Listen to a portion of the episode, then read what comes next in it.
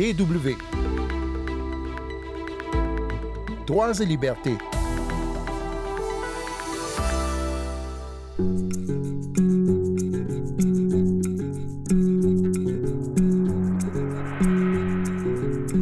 Il y a dix ans, des morts par dizaines lors de la répression d'une grève de mineurs. Jusqu'à aujourd'hui, aucune enquête et trop peu de dédommagement. Nous irons entendre cette semaine les proches de victimes du massacre de Maricana en Afrique du Sud. Mais nous partons tout de suite pour l'Espagne pour parler d'une réglementation que les Espagnols ont surnommée loi muselière. Sandrine Blanchard au micro. Bonjour tout le monde.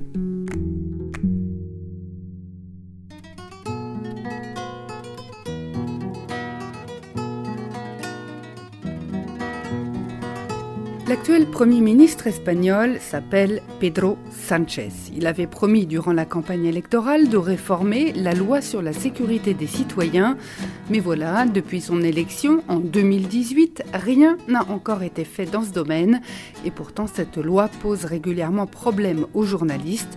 Elle prévoit des sanctions pour les personnes qui prennent des photos ou des vidéos des forces de sécurité en action et qui les publie sur Internet. Récemment, un photojournaliste espagnol en a fait les frais, il a été poursuivi, mais il refuse de payer son amende.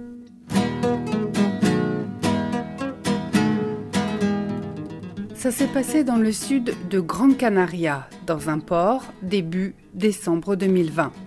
Des journalistes filment alors une altercation entre des policiers et un homme aux cheveux gris, vêtu d'un jean et d'un coupe-vent gris foncé, qui tient un appareil photo. En arrière-plan, un bateau de sauvetage espagnol avec des personnes migrantes à son bord. Le photographe s'appelle Javier Paulus. En 1995, il a été le premier espagnol à recevoir le prestige prix Pulitzer. Sur la vidéo, on le voit discuter avec les fonctionnaires de police qui veulent le repousser. L'un des agents saisit Javier Paulus par le bras. Le reporter photographe affirme qu'il voulait seulement documenter l'arrivée des migrants, c'est-à-dire faire son travail. Il faut montrer aux gens ce qui se passe et quand même, pour autant que je sache, notre fonction première. Javier Paulus et d'autres journalistes s'étaient rendus sur place ce jour-là pour voir à quoi ressemblait l'endroit où l'Espagne accueille les migrants, après que le gouvernement espagnol avait fermé le centre d'accueil pour les réfugiés de la mer, un centre dans lequel des milliers de personnes avaient été hébergées pendant trois mois dans des conditions précaires. Le centre a compté jusqu'à 2600 personnes en même temps sur 3000 mètres carrés. Ces gens devaient dormir à même le sol, ils avaient peu d'eau, pas de douche. Voilà comment ont vécu euh, la plupart d'entre eux. Environ un an et demi après l'incident filmé, Javier Paulus reçoit un courrier. Il s'agit d'une amende de près de 1000 euros en vertu donc de la loi sur la sécurité des citoyens, une loi très controversée en Espagne et communément appelée Ley Mordaza, la loi muselière. C'est un peu comme s'il mettait une amende à une voiture mal garée, d'accord, mais je ne suis pas une voiture, je suis un citoyen, je suis un être humain, je suis ressortissant d'un pays démocratique et je revendique mes droits fondamentaux. Javier Paulus réclame d'être informé des faits qui lui sont reprochés, certes, et de l'amende dont il doit s'acquitter, mais aussi de pouvoir être entendu, d'avoir la possibilité de se défendre contre les accusations formulées par un policier à son encontre. Or, dans l'application de cette loi, il n'y a pas de présomption d'innocence comme dans un procès pénal habituel. Tout ce que la police déclare est considéré d'abord comme vrai, c'est ensuite à l'accusé de prouver le contraire pour se disculper. Cette loi avait été mise en place sous le gouvernement conservateur du Premier ministre Rajoy en réaction à l'époque à de grandes manifestations à Madrid contre l'austérité et la corruption. Le ministre de l'Intérieur de l'époque, Jorge Fernández Díaz, avait expliqué l'objectif de cette loi. Eh, la loi vise à renforcer les droits fondamentaux des citoyens en défendant la sécurité. Nous garantissons ainsi une cohabitation pacifique, libre et démocratique. Depuis 2018, le chef du gouvernement actuel est socialiste. Et Pedro Sanchez, c'est donc son nom, l'avait dit et répété pendant la campagne électorale puis au fil des années, la loi muselière doit être supprimée ou du moins atténuée. Sauf que cela n'a pas été le cas jusqu'à présent. Les socialistes n'ont pas de majorité au Parlement et les discussions, entre autres avec les conservateurs, sont dans l'impasse. À la fin de l'année dernière, des policiers ont manifesté d'ailleurs contre la réforme de cette loi qui était prévue. Pourtant, les créateurs d'une émission satirique de marionnettes ont déjà fait les frais de cette loi ces dernières années, des auteurs de tweets et des journalistes aussi. Des dizaines de milliers d'amendes ont été infligées en tout pour euh, irrespect ou désobéissance aux forces de l'ordre. Pour être euh, verbalisé, il peut suffire de mettre en ligne la photo d'une voiture de police stationnée sur une place de parking normalement réservée aux handicapés, par exemple. Ça s'est déjà vu.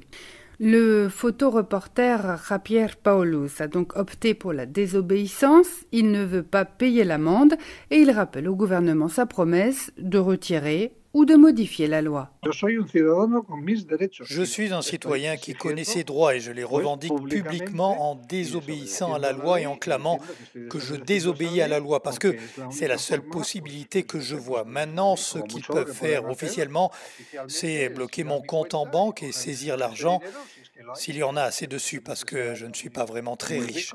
Être journaliste indépendant, ça a l'air génial, mais ça ne vous permet pas de faire fortune.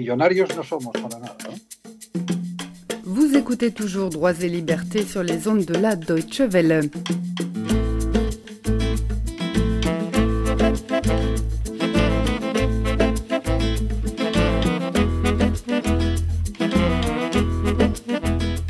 Zoxolo Magidiwane est l'un des mineurs qui, en 2012, ont campé par centaines pendant des semaines devant la mine de platine Lone Mine à Marikana. Il réclamait de meilleurs salaires, Zoxolo a du mal aujourd'hui encore à revenir sur ces lieux où sa vie a changé à jamais. Il se souvient très bien comment les policiers ont ouvert le feu pour réprimer la grève. Ils lui ont tiré dans les reins, dans la hanche, dans le ventre et même dans les parties génitales. C'est très dur pour moi parce que j'ai vu la mort elle venait littéralement à moi. La douleur que j'ai ressentie est la même que si la terre s'était couverte d'obscurité. J'ai vu quelqu'un se faire tirer dessus en pleine tête. Je ne pouvais pas respirer. C'est quelque chose que je n'oublierai jamais.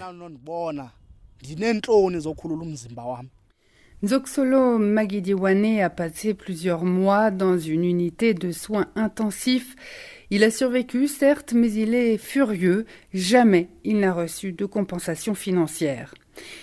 Marikana se trouve dans une région très riche en platine notamment. Les travailleurs de la mine y ont entamé une grève au mois d'août 2012, il y a dix ans exactement, pour se plaindre de leur mauvaise rémunération.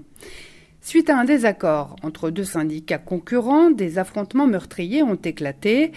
Et quelques jours après la mort de deux policiers dans ces violences, les forces de l'ordre sud-africaines ont ouvert le feu sur des manifestants et le tout s'est passé devant des caméras qui filmaient. La police sud-africaine a tiré des centaines de balles et tué 34 employés de la mine. Le mari de Nolutando Tukuza, Mpangeli, était chauffeur dans cette mine. Il figure parmi les personnes tuées ce jour-là à Marikana. À l'époque, Tukuza est enceinte, elle devient donc veuve avec déjà quatre autres enfants à charge. La mine, qui a été rachetée depuis par une autre société, Sibani Stillwater, a pris en charge la scolarité de ses enfants. Elle lui a donné aussi un emploi de femme de ménage et lui a permis de rester dans une maison appartenant à la mine. Mais pour Tukuza, ce dédommagement est bien insuffisant. C'est vrai que la mine m'a donné un emploi de femme de ménage, mais je gagne trop peu. La fille de Tukuza, Alun Sedo, est maintenant âgée de 14 ans. Elle aussi a grandi dans la colère parce que personne, jusqu'à ce jour, n'a été emprisonné pour la mort de son père. Cela fait maintenant dix ans et il n'y a eu aucune arrestation, aucune justice de rendu. Toutes les preuves sont là. Je ne comprends pas, car tout est là. Il n'y a pas que des travailleurs de cette mine qui ont été tués à Marikana il y a dix ans.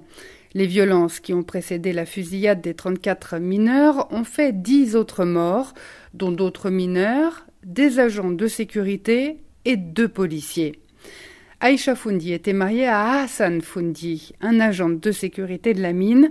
Selon elle, son mari, qui était en service pendant la grève, a été abattu par les mineurs et son corps mutilé. Il avait tenté d'empêcher les grévistes de pénétrer dans les locaux de la mine. Aïcha est reconnaissante à la mine de lui avoir acheté une maison pour elle et ses enfants. Mais la famille ne s'est jamais remise de la perte de Hassan et sa femme, comme ses enfants, vivent toujours dans le chagrin. Pour marquer les dix ans du massacre, la centrale syndicale AMCU a choisi de le commémorer cette année sous la devise Dix ans de trahison. La mine a donné de nouvelles maisons et de nouveaux emplois aux veuves des personnes tuées, mais toutes sont loin d'avoir été indemnisées et beaucoup restent donc en colère contre le gouvernement, les autorités, la police qui n'ont poursuivi personne.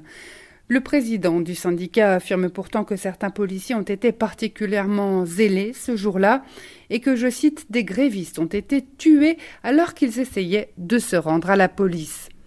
Les avocats qui défendent les mineurs dénoncent ce retard de dix ans dans la résolution des enquêtes. Les mineurs, par l'intermédiaire de leurs avocats, ont donc fait part de leur décision de poursuivre jusqu'au président du pays, Cyril Ramaphosa. À l'époque, il était un responsable du syndicat national des mineurs et il aurait par courriel demandé que des mesures soient prises pour mettre fin à la grève, et ce, avant que la fusillade n'ait lieu. Le représentant du gouvernement sud-africain reconnaît lui-même qu'il a déjà fallu trop de temps pour résoudre les griefs en suspens des victimes. Il a annoncé sa volonté de les traiter très prochainement.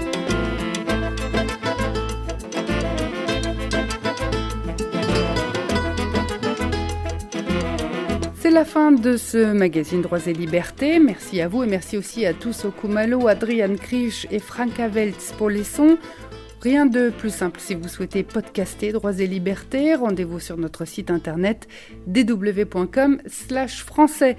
On se retrouve la semaine prochaine et d'ici là, ne lâchez rien.